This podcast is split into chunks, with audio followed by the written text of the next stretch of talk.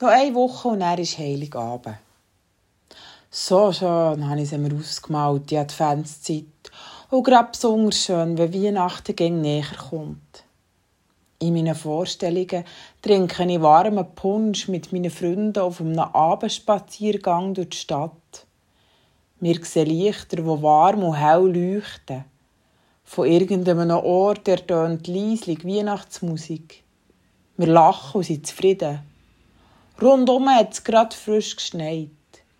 Gerade wieder tanzen fein und leislich neue Flocken vom Himmel. Besinnlich und entspannt. So schön ist die Adventszeit. In Tat und Wahrheit renne ich kurz vor dem Eindunkeln durch die Stadt. Probiere noch den Bus zu verwutschen, für pünktlich beim Adventsfeister, wo mein Sohn mit seiner Klasse Schule gemacht hat, anzukommen. Die Schaupe dabei in eine riesengrosse, braun-graue Glunke aus geschmolzenem Schnee, vermischt mit Regen, wo seit Stunden unaufhaltsam vom Himmel tropft. Komme grad bei der Bushaltestelle an, wo die Türen zugehen und der Bus vor meiner Nase losfährt. Nass von innen auf und aussen und mit zwei grossen Säcken linken und der rechten Hand kehre ich um und nehme den ersten Teil vom Heimweg bis am Bahnhof halt selber unter die Füsse. Wenigstens verpasse ich den Zug nicht auch noch. Und so stehe ich pünktlich vor der festlich geschmückten und adventlich dekorierten Schiebetüre vom Schulhaus, zusammen mit etwa 40 anderen Eltern, zusammendrängt unter das kleine Vordach vom Schulhaus, für das die total durchnässte Jacke nicht noch nässer wird. Die 40 jungen Stimmen vor mir fangen an singen. Mehr schlecht als recht. Dafür inbrünstig und laut.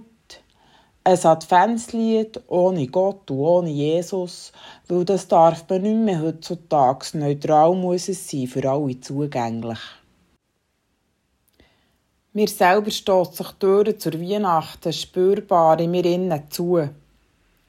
Und ganz ins Schloss geht sie dann endgültig, wenn ich heimkomme und meine Tochter zum gefühlt 50. Mal auf dem Klavier Last Christmas und dabei der Jüngste mit erstaunlicher Ausdauer stetig neben dem Takt dazu Gitarre spielen.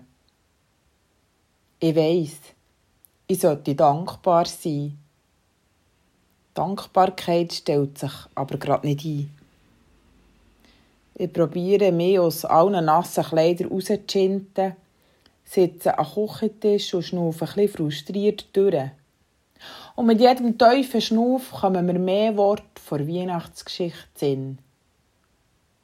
Und jedermann ging, dass er sich schätzen ließe, ein jeder in seine Stadt. Da machte sich auf auch Josef aus Galiläa, aus der Stadt Nazareth, in das judäische Land zur Stadt Davids, die da heißt Bethlehem, der von dem Hause und Geschlechte Davids war, auf dass er sich schätzen ließe mit Maria, seiner Verlobten, die war schwanger. Das ist ja ganz sicher auch kein Zuckerschlecken gesehen, geht mir durch den Kopf. So schwanger auf einem Esel auf dem Weg nach Bethlehem. Nein, danke. Da hätte ich also keine Lust drauf. Das tönt mehr nach Chaos als nach besinnlicher Vorbereitungszeit auf die Ankunft von Jesus. Und dann noch das Gestürm, das dem allem vorausgegangen ist. Die Schwangerschaft, ohne verheiratet zu sein, damals ein totales No-Go. Dann der Engel, der reinredet.